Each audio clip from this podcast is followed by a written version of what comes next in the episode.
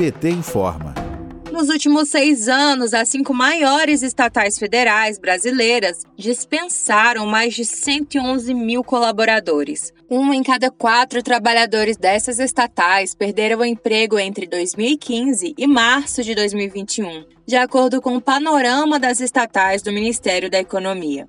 Banco do Brasil, Correios, Caixa, Petrobras e Eletrobras tinham 554,8 mil funcionários em 2014. Atualmente possuem cerca de 328 mil. O corte de servidores é justificado pela política neoliberal que iniciou no governo de Michel Temer com a crise econômica, segundo reportagem do jornal o Globo, além da digitalização de serviços e operações, principalmente no setor financeiro. A gestão neoliberal tem como estratégia privatizar empresas estatais, deixar a livre circulação de capitais internacionais e facilitar a abertura econômica de empresas multinacionais. Para o economista e deputado federal Carlos Aratini, do PT de São Paulo, Bolsonaro quer reduzir a importância das estatais. Vamos ouvir. O governo do Bolsonaro, e isso já tinha começado a acontecer antes no governo do Temer, ele tem o objetivo claro de reduzir a participação das empresas estatais na atividade econômica.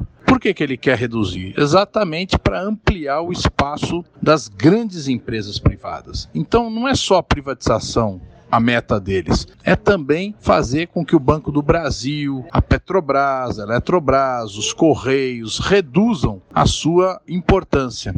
E para isso, eles, além de fazer um, um, encolhimento das atividades, eles demitiram milhares de trabalhadores. Então, essas demissões, muitas vezes através de PDV, né, através de incentivos que eles deram, é, é um verdadeiro crime, é a desorganização do Estado brasileiro. Nós temos que reagir a isso e tenho certeza, num próximo governo, quando nós vamos estar no governo, nós vamos reorganizar o Estado brasileiro. As maiores baixas estão na Eletrobras, com menos 45,8%, e na Petrobras, com menos 42%.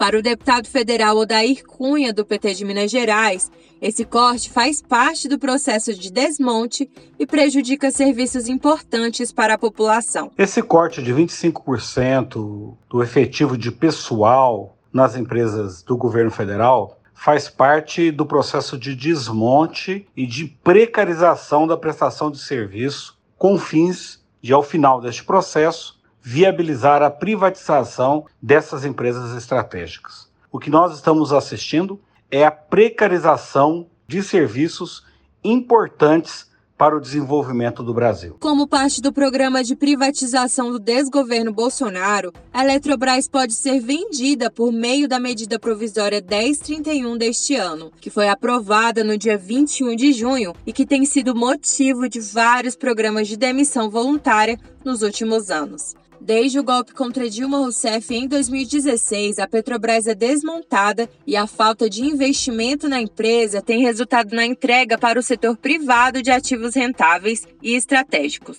como a BR Distribuidora, com várias demissões promovidas pelos novos donos. Essas empresas que estão sendo privatizadas já operam com uma lógica privada, já entregam a empresa com menor custo e maior receita. É o que diz o professor titular da Universidade Estadual de Campinas, Márcio Postman.